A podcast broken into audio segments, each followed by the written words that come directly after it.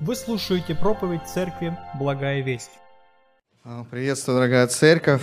А, Время нам открыть Писание и поразмышлять о том, о чем мы сейчас только что слышали. А, Как хор спел как? «Когда душа парит, как птица в небе». Когда мы вместе с кем? Вы же слышите, да, когда хор поет? Или вы мелодию только слушаете? Когда вместе с Иисусом. Друзья, я сегодня буду говорить о блаженстве, я буду сегодня размышлять о счастье. И знаете, есть одна проблема. Мы не можем быть вместе с Иисусом. И, соответственно, наша душа не может парить, как птица в небе, потому что есть определенное препятствие. И это препятствие мы называем грех. Вот. Но не все так плохо, как кажется на первый взгляд, потому что проблему греха как раз-таки Иисус и разрешил. Разрешил его на кресте, о чем мы сегодня будем вспоминать, э, участвуя в причастии. Друзья, проповедь сегодняшнюю я назвал «Счастье прощения» или «Блаженство прощения». И знаете, всегда нам важен опыт э, каких-то нам близких, дорогих для нас людей. Когда человек что-то пережил и может этим опытом поделиться, э, а мы знаем, что человек что-то пережил, можем обратиться к- за советом. Иногда человек сам может рассказывать свидетельство о пережитом, и это нас как-то вдохновляет, наполняет. И мы говорим, о, точно, вот то, что как у тебя, так и у меня. Может быть, другие обстоятельства, другие герои истории, но в сути своей моя ситуация похожа с твоей, и э, часто это нам помогает. Я хотел бы, чтобы мы тоже обратились за советом, чтобы мы тоже обратились к опыту, к опыту героя веры, которого зовут Давид. Я думаю, что многие любят этого героя Библии. И я хотел бы, чтобы мы сегодня вспомнили а, вместе, с одной стороны, печальной, а с другой стороны, радостной истории в жизни Давида. Начнем с печальных новостей. Э, Вы знаете, в книге Царств, в 11-12 главах, вторая книга Царств, описана история печальная о том, что случилось с Давидом, когда он согрешил, согрешил виной прелюбодеяния с Версавией, и прошел около года. Прошел около года до того момента, когда Господь уже сам вмешивается в данную ситуацию и посылает пророка Нафана. Вы знаете, приходит пророк Нафан, обличает через притчу Давида. И Давид осознает свой грех. После этого обличения он раскаивается. А, И в Писании после таких печальных событий рождается так называемый покаянный псалом Давида, псалом 50, псалом сокрушения, покаяния. И знаете, вот эта история, вот если мы так погружаемся, она идет таким, как бы такой цепочкой. Грех, обличение, наказание. Помните, какое наказание было сразу? Умирает родившийся сын, потом история с Весоломом, история еще с Фомарию, постоянные войны. Друзья, но на этом история на самом деле не заканчивается. Есть продолжение. Есть сокрушение, есть покаяние и есть прощение. Прощение, именно прощением заканчивается вот эта, скажем так, темная страница, темный эпизод жизни Давида. И в Псалме 50, вот в этом Псалме покаяния Давида есть интересные строки. 50-й Псалом, 15 стих. Давид пишет, «Научу беззаконных путям твоим, и нечестивые к тебе обратятся». С одной стороны, Давид изливает свое сердце перед Богом, это его покаяние в его грехе, но вместе с тем он понимает, что то, что с ним произошло, наверное, такое пророческое слово, что через это будут научены беззаконные, беззаконники, нечестивые обратятся. И вот страсти улеглись, эмоции утихли, и Давид пишет свое учение. Пишет еще один псалом. И в нашей Библии это 31 псалом. Ну, чтобы вы понимали, а, книги а, Ветхого Завета сформировались а, позже Давида, скорее всего, времена Вавилонского плена или позже даже. И порядок псалмов в книге Псалтырь, он не хронологический. Это не значит, что первый псалом был самым первым, а 150-й самым последним. Была другая компоновка, там четыре большие группы, но не суть. То есть идея какая, что 31-й псалом был написан, а, связан с 50-м псалмом. И, скорее всего, он связан как раз-таки с этими событиями в жизни Давида, которые он уже прожил, горечь греха пройдена, последствия испытаны, и Давид уже знает не просто последствия, цену греха, он знает последствия, цену прощения. И этой радостью он делится в поучительном псалме. Давайте посмотрим, чему Давид нас хочет научить. Псалом 31, прочитаем его полностью, здесь 11 стихов. Псалом Давида – учение. «Блажен, кому отпущены беззакония, чьи грехи покрыты. Блажен человек, которому Господь не вменит греха, и в чьем духе нет лукавства. Когда я молчал, обветшали кости мои от вседневного стенания моего. Ибо день и ночь тяготела надо мной рука Твоя, свежесть моя исчезла, как в летнюю засуху. Но я открыл Тебе грех мой и не скрыл беззакония моего. Я сказал, исповедую Господу преступления мои, и Ты снял с меня вину греха моего. Зато помолится тебе каждый праведник во время благопотребное, и тогда разлитие многих вод не достигнет его. Ты покров мой, ты охраняешь меня от скорби, окружаешь меня радостями избавления. Вразумлю тебя, наставлю тебя на путь, по которому тебе идти, буду руководить тебя, око мое, на мое над тобою. Не будьте как конь, как лошак несмысленный, которых челюсти нужно обуздывать уздою и удилами, чтобы они покорялись тебе много скорбей нечестивому, а уповающему на Господа окружает милость. Веселитесь о Господе и радуйтесь, праведные, торжествуйте все правые сердцем. Аминь.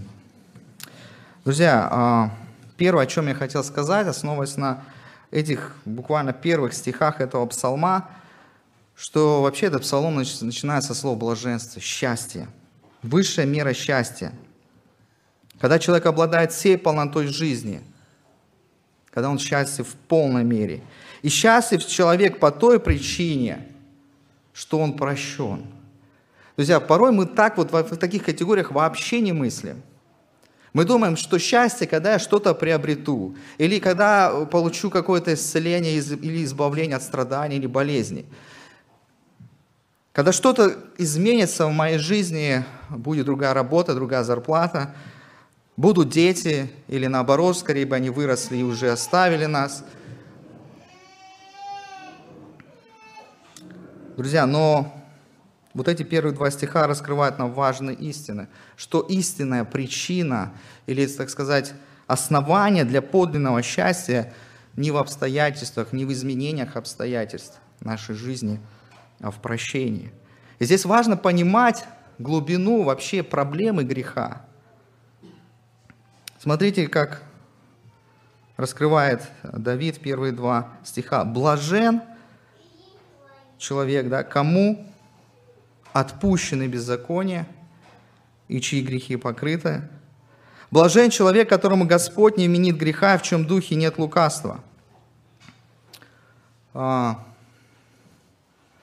друзья, когда мы вспоминаем Иисуса Христа, Его историю в Новом Завете – Вспомните историю, а, ну, например, это в книге Марка написано и в книге Луки, которую мы изучаем, когда а, четверо друзей принесли расслабленного, положили перед Христом в этом тесном доме, разобрали крышу. И вспомните, с какой целью эти четыре друга принесли своего друга расслабленного – чтобы исцелил. А что говорит Иисус в первую очередь, когда видит перед собой этого расслабленного? прощаются тебе грехи твои. И потом ропот произошел среди фарисеев, других вообще, кто это такой, он богохульствует. И Христос доказывает свое право, на божественное право, что Он может прощать грехи. Говорит, что легче сказать? Встань и ходи или прощайся грехи. Но чтобы вы знали, что я имею власть, говорю, встань иди, и исцелил человека. Представьте на мгновение вот такую, пофантазируем, что эти четыре друга опускают перед Иисусом своего расслабленного друга. Иисус говорит, прощаются тебе грехи твои. Все, так, ребята, поднимаем. Иисус решил всю главную проблему. Но это, но это же так. Ведь это основная проблема, на которую ответил, это основная нужда, на которую ответил Иисус. Этот человек грешник, и он нуждается в прощении. И тут сам Иисус прощает его. Да будешь ты ходить, не будешь ходить, это не важно. Мы так никогда не думаем. Мы думаем, что к прощению нужно плюс еще что-то.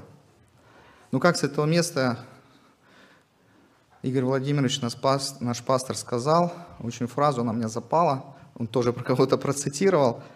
Друзья, все, что в нашей жизни лучше, чем ад, это уже Божья милость. И мы тоже так не думаем. Мы тоже так не думаем. У нас есть недовольство, у нас есть претензии, у нас есть какие-то вопросы к Богу, в небо. Почему так, почему это, почему в моей жизни, почему в моей стране, почему в мире. Друзья, то, что мы сегодня с вами проснулись, что мы не сошли живыми в ад, и другие люди, которые даже не знают Христа, это все незаслуженная Божья милость, дарованная нам лично и всем окружающим, которые даже не признают и не верят в Христа. Все это благодаря жертве Христа. Друзья, человек счастлив поистине только тогда, когда за ним не числится никакого долга, имеется в виду греховного долга. И, соответственно, мы можем обратно эту формулу развернуть. Человек, которому не отпущены грехи, которому вменены грехи, чьи грехи еще не покрыты, он априори счастлив быть не может.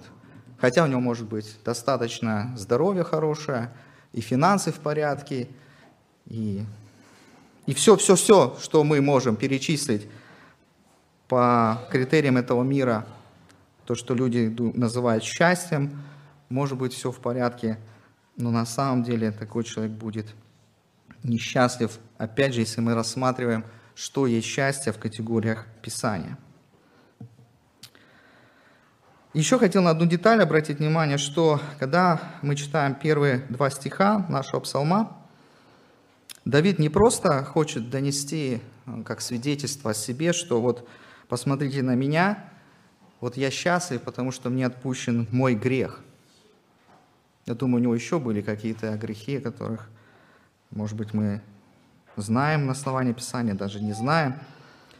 Но Давид на самом деле, вот в первом стихе, кому отпущены беззакония, чьи грехи покрыты, и в втором стихе, где Господь не вменит греха, у нас грех, грех, грех, ну, беззаконие еще как синоним. Но на самом деле это разные слова. В еврейском языке это разные слова. И идея, которую хочет донести нам Давид, о том, что первое, это мысль о всеобщей греховности. То есть Давид не концентрируется как бы наше внимание просто на каком-то эпизоде своей жизни и говорит, вот, вот я вот так, так у меня было, и вот это Господь простил. Он говорит вообще о греховности человечества и о своей греховности. А второй момент, о чем еще Давид говорит, что блажен человек, которому кто не вменит греха? Господь. То есть покрытие греха, как здесь у нас записано, не вменение греха, оно полностью зависит от самого Господа. И Павел на самом деле берет вот, вот этот Псалом 31 и размышляет об этом же в 4 главе послания к римлянам с 4 по 7 стих – Павел берет этот текст в основании того, чтобы показать всем людям и нам с вами, что оправдания, никак не заслуживается делами. То есть человек не может сам заплатить, не может сам загладить свой греховный долг. С 4 стиха, 4 глава послания к римлянам. «Воздаяние дающему вменяется не по милости, но по долгу, а не делающему, но верующему в того, кто оправдывает нечестиво, вера его вменяется в праведность. Так и Давид, отсылка к нашему псалму, называет блаженным человека, которому Бог вменяет праведность независимо от дел. Блаженный, чьи беззакония прощены, чьи грехи покрыты. Блажен человек, которому Господь не вменит греха. Знаете, есть э, предания, говорят, что вот этот 31 псалом был на стене у постели блаженного Августина. Знаете такого героя веры, отца церкви. И говорят, что этот псалом специально был на виду у всех, кто его посещал. И они слышали, что блажен Августин очень часто вслух читал этот псалом. Может быть и поэтому Августина называют блаженным. Может быть поэтому он осознал и понимал, что он прощен, и поэтому в полной мере может быть блаженным, то есть счастливым. Давайте еще раз вот в этом нашем первом пункте, когда мы говорим о подлинном счастье, где это счастье находится, отметим две важные истины. Грех в широком его понимании может быть отпущен только Господом. Мы не сможем его искупить или как-то оправдаться. И грешник может быть счастлив в полной мере только тогда, когда это прощенный грешник, когда на нем нет долга. И давайте теперь посмотрим на два таких вектора. Давайте посмотрим на последствия человека, который не исповедал свой грех, который остается в грехе. И посмотрим на последствия исповеданного греха, отпущенного греха. Давид на собственном примере продолжает и говорит, 3-4 стих. «Когда я молчал...» Что значит молчал? Молчал, то есть не исповедовал, не говорил о своем грехе.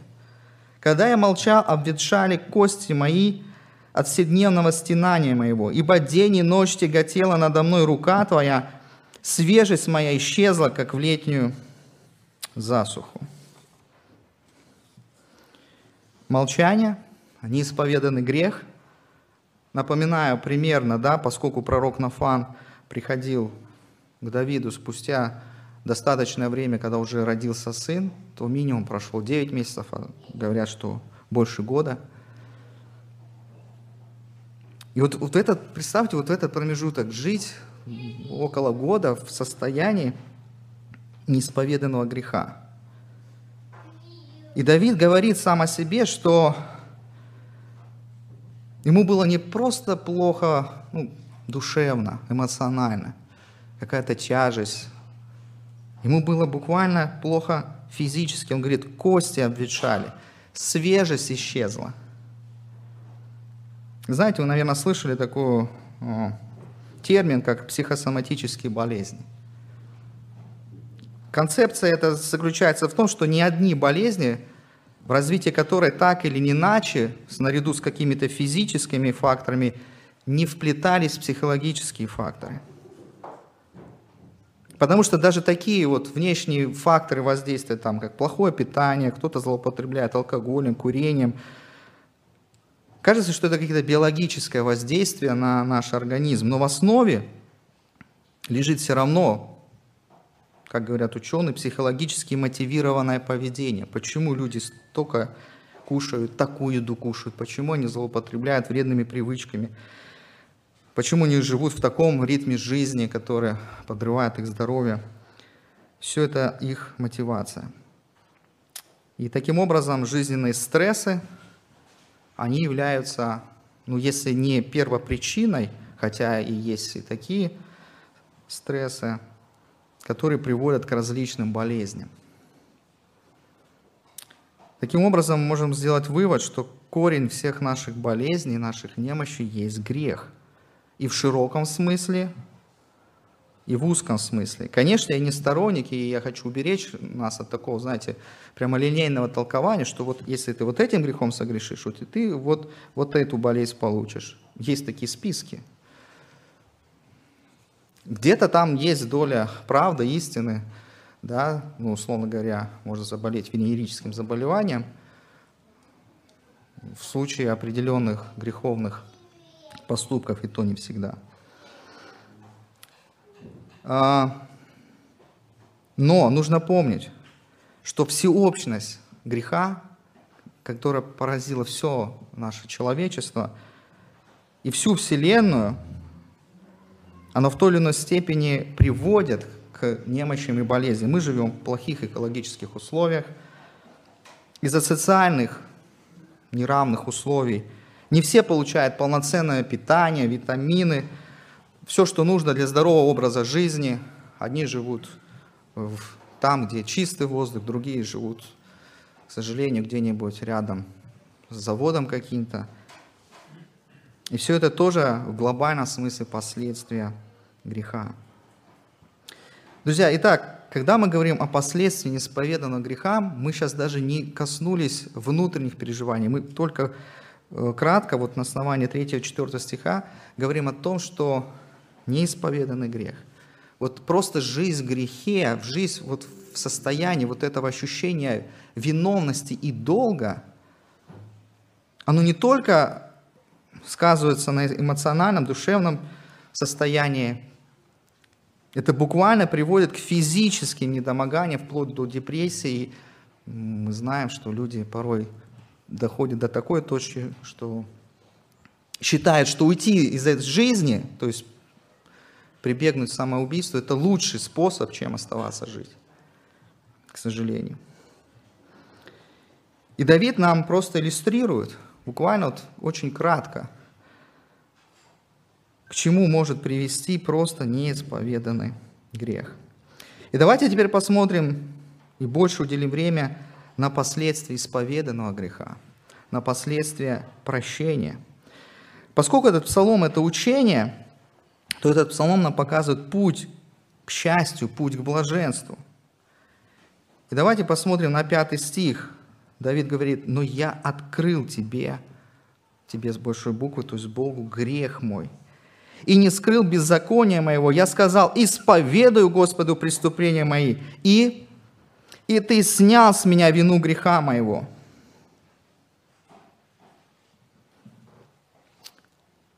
Вот точка перелома когда Давид говорит, вот был период, когда я не исповедовал грех. Вот такие были последствия. Но вот пришел момент, когда я решил открыть грех, исповедать, признать вину. И что происходит?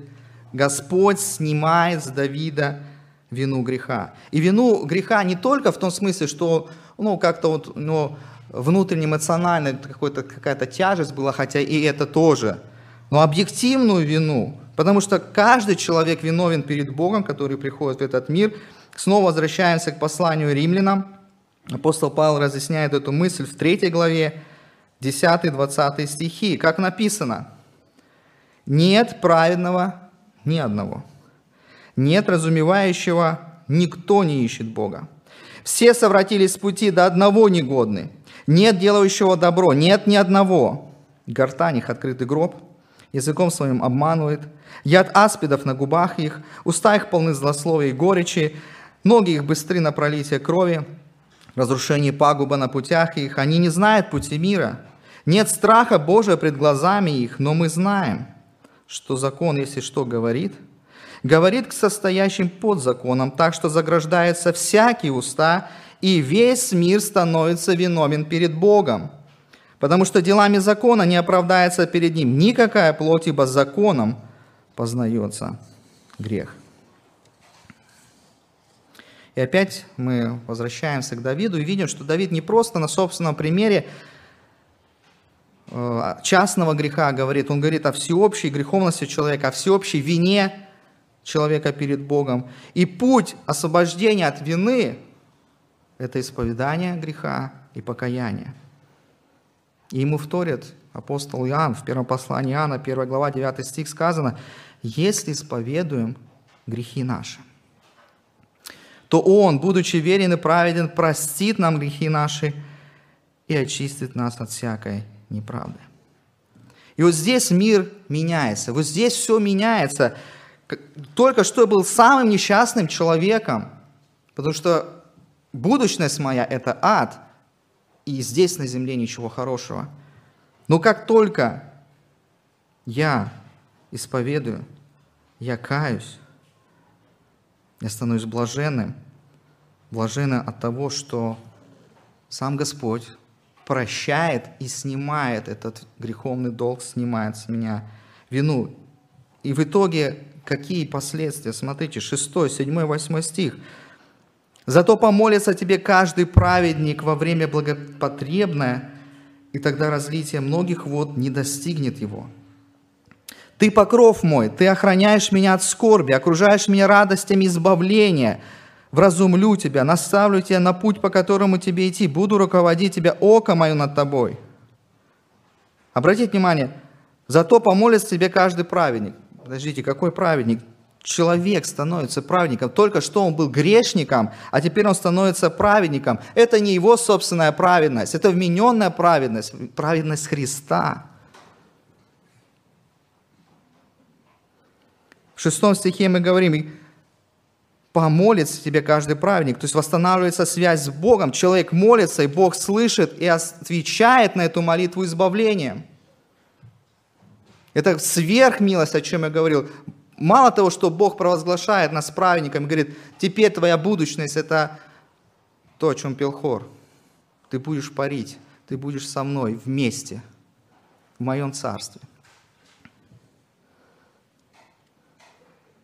Седьмой стих. Бог теперь защищает человека и благословляет его. Такой праведник, прощенный грешник говорит, ты покров мой, ты охраняешь меня от скорби, окружаешь меня радостями избавления. Восьмой стих, как бы прямая речь от самого Бога. «Вразумлю тебя, наставлю тебя на путь, по которому идти, буду руководить тебя, око мое над, над тобою». Теперь сам Бог наставляет, ведет, ограждает человека. Он становится его учителем, наставником. Если в четвертом стихе мы с вами читали, «Ибо день и ночь тяготела надо мной рука твоя», это последствия неисповеданного греха, то теперь око Господа над человеком, буквально Бог как бы ведет его за руку по этой жизни – и далее Давид обращается к слушающим, это его учение в псалме. Он рассказал свое свидетельство о состоянии греховном, о состоянии прощения, рассказал о блаженстве без греха и вины, рассказал о блаженстве вот этого единения с Богом. И теперь он говорит следующий призыв. 9-10 стих. «Не будьте, как конь как лошак несмысленный, которых челюстью нужно обуздывать уздой и удилами, чтобы они покорялись тебе. Много скорбей нечестивому, а уповающего на Господа, уповающего на Господа окружает милость. Друзья, вот не знаю, как вам, но вот эти два стиха – это про меня – знаете, так бывает в моей жизни,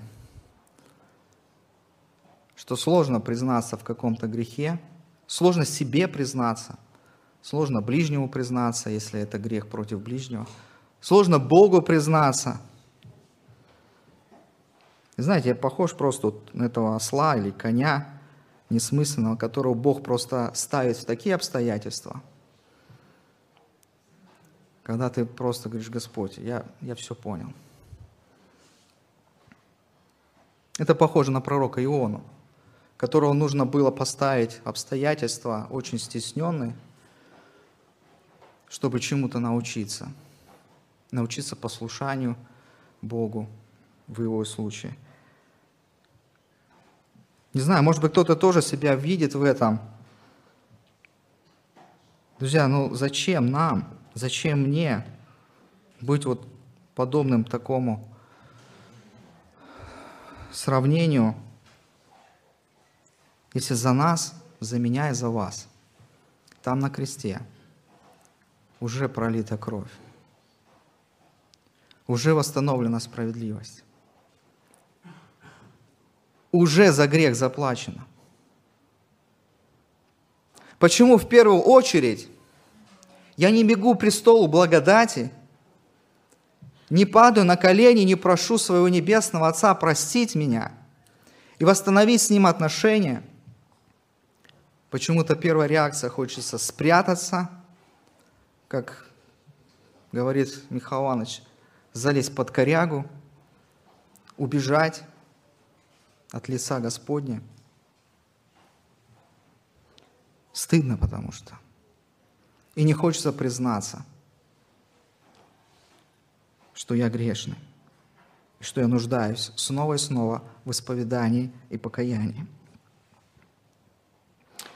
Друзья, если кто-то в зале нашем есть те, которые просто никогда еще не испытали вот этого счастья, прощения, если вы просто живете, как мы говорим, обычной жизнью, и никогда не соприкасались святым и любящим Богом,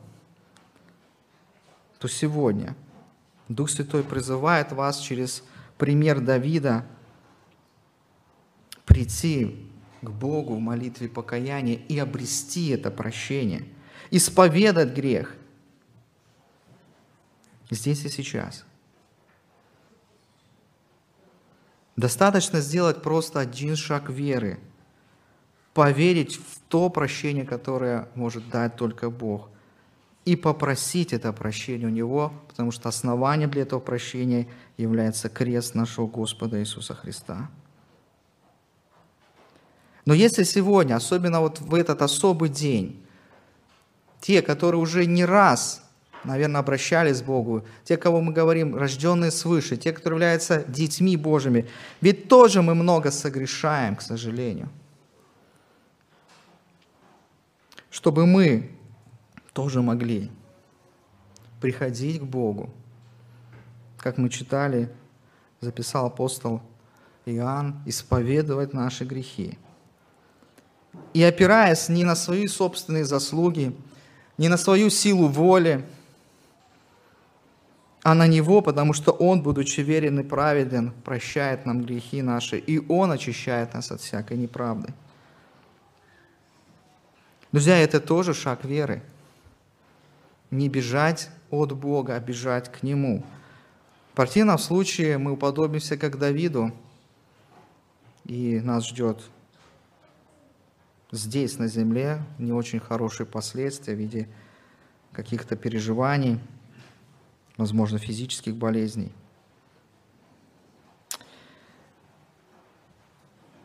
Поэтому я тоже призываю нас, христиан, когда мы будем молиться сейчас в конце – Исповедуйтесь перед Богом.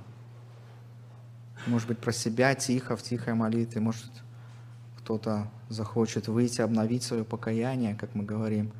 Друзья, мы все в этом нуждаемся. Мы каждый день нуждаемся в покаянии, мы каждый день нуждаемся в прощении, потому что мы каждый день согрешаем. И обратите внимание на последний стих, 11, о котором Давид котором Давид пишет следующее. «Веселитесь о Господе и радуйтесь, праведные, торжествуйте все правые сердцем». Друзья, блаженство, радость, торжество, веселье – это участь прощенного человека, который не скрыл, который не умолчал, но открыл Богу грех и исповедал его.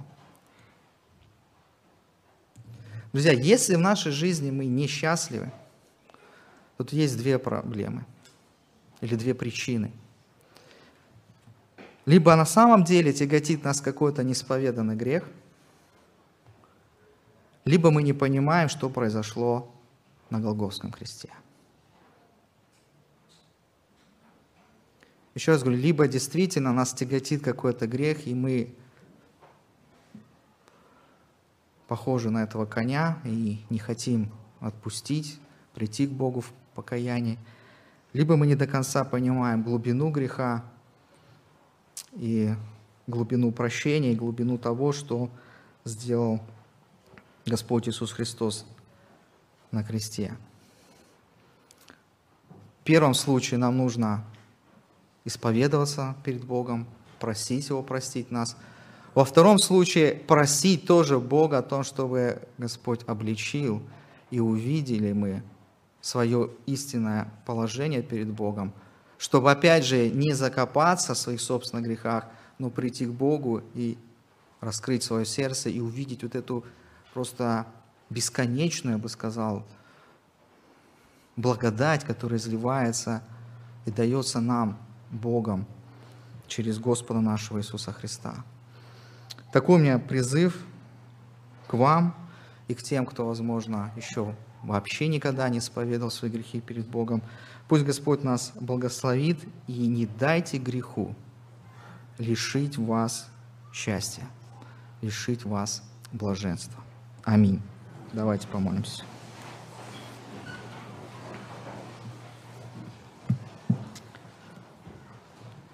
Господь наш и Бог, наш Спаситель, Господь Иисус Христос, мы благодарим за это наставление, которое Ты оставил нам, за этот опыт жизни и за это учение Давида. Господь, поистине, что нам еще ожидать, если Ты решил самую большую проблему в нашей жизни? Ты привнес в нашу жизнь прощение, Ты привнес в нашу жизнь блаженство – потому что ты решил самую глобальную нашу проблему, проблему вечности, проблему спасения. Господь, мы благодарны Тебе, что Ты через Иисуса Христа сделал просто невозможное, то, что не под силу было никакому человеку. Ты сам пришел на землю, Ты сам взял на себя наши грехи. Мы благодарим, Господь, что теперь через просьбу о прощении – мы можем приходить к себе в любом месте, в любое время, исповедовать свои грехи Тебе. Господь, мы благодарим за ту истину, которая звучит в Слове, что Ты прощаешь тех, кто обращается к Тебе. Господи, я очень прошу, чтобы, несмотря на все те сложные обстоятельства, в которых мы находимся, лично, наша страна, общество, наши семьи, Господи, чтобы никто и ничто не лишил нас истинного блаженства и счастья, которое сокрыто только в отношениях с Тобой, в близости с Тобой, когда мы можем быть вместе с Тобой. Господи, если кто-то здесь присутствующих потерял вот эту радость спасения, радость прощения, Господь, верни ее. Господь, если кого-то тяготит сейчас грех, то коснись Духом Святым, чтобы исповедать его перед Тобой. Господи, если кто-то потерял вот эту есть это счастье, подлинная радость от того, что какая-то суета, что-то закрутилось в жизни, и он потерял из виду Тебя. Господь, верни. Верни и обличи Духом Святым. Даруй нам увидеть всю мерзость нашего греха и величие Твоей любви и спасения, явленное там, на Голгофском кресте, чтобы мы просто преклонились и через это, Господь, ощутили вот это подлинное счастье, а все остальное, чтобы померкло, Господь, нашей жизни. Господи, благослови, чтобы церковь благовесть, всякий, кто переступает порог нашей церкви, здесь был блажен, здесь был счастлив, Господь, потому что мы сообщество прощенных Тобой грешников, мы праведники, Господь, благодаря праведности Христа. Мы благодарим Тебя, мы прославляем Тебя словословием, Господь, и сегодня особое время, когда мы как церковь пришли, чтобы поклониться Тебе и участвовать в заповеди Твоей, когда мы вспоминаем не просто Твои страдания, но это момент приобретения нашего блаженства. Господь, мы прославляем Тебя, благодарим за это. И я прошу, чтобы Ты, Дух Святой, произвел нас вот эту преображающую работу в наших сердцах, чтобы Дух наш не унывал, но мы восклонили бы наши головы и увидели то, что ожидает нас впереди, и то, что уже Ты сделал здесь и сейчас для нас, для каждого. Благослови, Господь, чтобы мы были счастливы, и грех не мог никаким образом забрать нас это блаженства. Благослови нас в этом. Отец и Дух Святой. Аминь. Местная религиозная организация Церковь Евангельских христиан-баптистов «Благая весть» зарегистрирована 24 июня 1999 года.